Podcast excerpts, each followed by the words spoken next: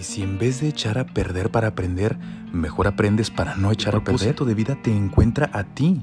Cuando dejas de perseguir tercamente lo que no te corresponde, el perdón te libera a ti. Eso es soltar desde el amor.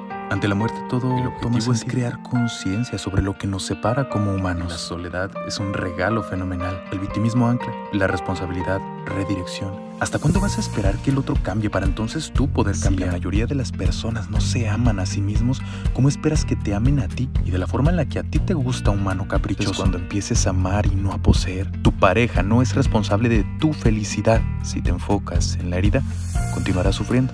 Si te enfocas en la lección, continuarás creciendo. Nunca es tarde para tener un pasado feliz.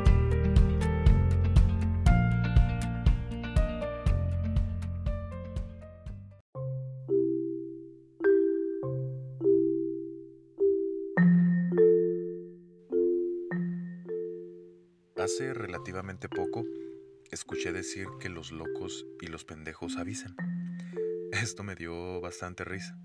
Y más porque ya hace tiempo que había escuchado un pequeño fragmento de un monólogo de Facundo Cabral, donde habla sobre los pendejos. Él platicaba cómo su abuelo le decía que él solamente le tenía miedo a una cosa, a los pendejos. Y él le preguntó por qué. Porque son muchos. No hay manera de cubrir semejante frente. Y por más temprano que te levantes, ya hay pendejos en la calle. Y son peligrosos, pues al ser mayoría, eligen hasta el presidente.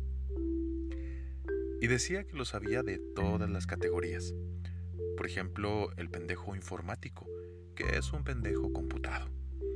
El pendejo burócrata, que es oficialmente pendejo. El pendejo optimista, que cree que no es pendejo. El pendejo pesimista, que cree que él es el único pendejo. El pendejo esférico, que es pendejo por todos lados, por donde lo veas el pendejo fosforescente, porque hasta oscura se le ve lo pendejo. El pendejo de referencia. Oye, ¿dónde está Alberto? Allá a un lado del pendejo de la chaqueta gris. El pendejo consciente, que sabe que es pendejo. El pendejo de sangre azul, que es hijo y nieto de pendejo. Y el, el pendejo más peligroso, el pendejo demagogo, que cree que el pueblo es el pendejo. Pero bueno, dejando de un lado a Facundo y sus cabralidades, el punto al que quiero llegar es que las personas malas, agresivas, dementes, loquitas, esas que no suman a tu vida, que solo son como sanguijuelas que chupan tu sangre y cuando te acaban se van a comerse a otros, esos que te sueltan como el ciego que al recuperar la vista lo primero que hace es soltar el bastón que lo ayudó en los momentos difíciles, o dicho en otras palabras, en palabras más bonitas, los maestros del dolor. Son personas que avisan, de verdad avisan. Lo curioso es que si avisan, ¿por qué seguimos dándoles entrada en nuestra vida? Bueno, la respuesta es sencilla. Lacan tenía una frase buenísima con respecto a esto. Él decía, no eres tú, es lo que mi deseo inventa en ti. Y es que cuando conocemos personas, no necesariamente prospectos de pareja, quizás amistades o algún otro tipo de vínculo, hace que una idealización surja de forma espontánea. Soy de la idea de que tener expectativas no es del todo malo, pero siento que a veces padecemos de una torpe inocencia que nos hace idealizar a las personas que no merecían ser idealizadas.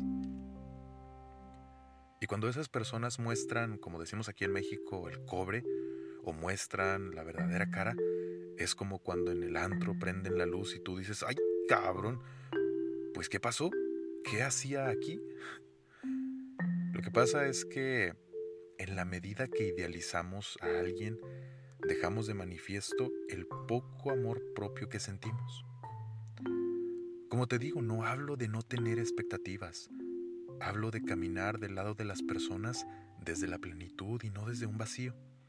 Deja de esperar cosas de la gente. No esperes nada de nadie o te vas a llevar un montón de decepciones.